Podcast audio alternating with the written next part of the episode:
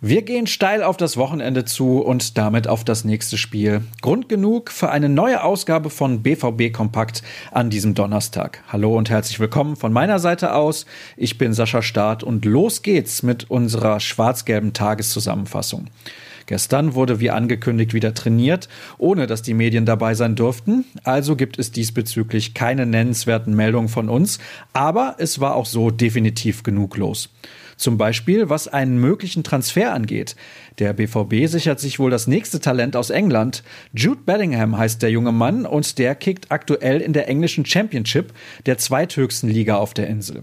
Er kann im Zentrum oder auch auf den Flügeln eingesetzt werden. Am 29. Juni wird Bellingham 17 Jahre alt und zwei Tage später könnte ihn der BVB als Neuzugang vorstellen, wenn er seinen Ausbildungsvertrag bei Birmingham City auflöst.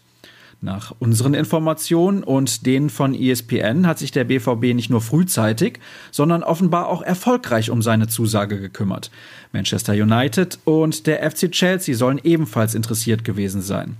Eine hohe Ablöse wird nicht gezahlt werden müssen, sondern wie bei Jaden Sancho nur eine Ausbildungsentschädigung. Die betrug damals zur Orientierung 7 Millionen Euro.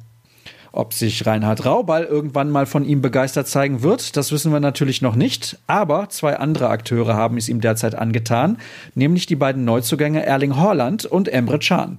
Sascha Klaverkamp hat mit ihm gesprochen und weitere Aussagen des Präsidenten findet ihr in seinem Artikel. Interessante Neuigkeiten gab es schon am Dienstag von Marco Reus zu vermelden. Der Kapitän des BVB finanziert nämlich einen Kindergarten in Selm, etwas nördlich von Dortmund. 75 Kinder sollen in der neuen Kita Platz finden. Die Eröffnung ist für April 2021 geplant. Derweil hat sich Manuel Kanji bereits vor ein paar Tagen zum Thema Rassismus geäußert. In seiner Kolumne für das Portal watson.ch schrieb er, dass er bereits mit einigen Teamkollegen wie dann Axel Sagadou oder Axel Witzel darüber gesprochen habe, wie sie auf dem Feld handeln würden. Wir waren uns einig, dass wir, wenn so etwas bei uns geschieht, geschlossen als Mannschaft vom Feld gehen. David Dörings Text liefert euch die weiteren Statements von Akanji. Was kommt im Laufe des Tages auf euch zu? Wir berichten vom Training der Profis, das um 10.30 Uhr beginnt. Die Medien dürfen mit dabei sein, bevor dann kurz danach um 12.15 Uhr die nächste Pressekonferenz ansteht. Wir liefern euch die Aussagen von Lucien Favre und eventuell auch Michael Zorg, sofern er denn dabei sein sollte.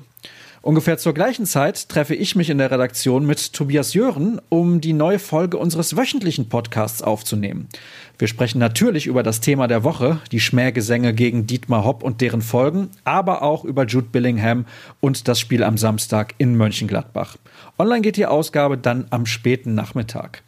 So, das war's dann für heute. Wer von euch mehr wissen will, der sollte auf ruhrnachrichten.de vorbeischauen.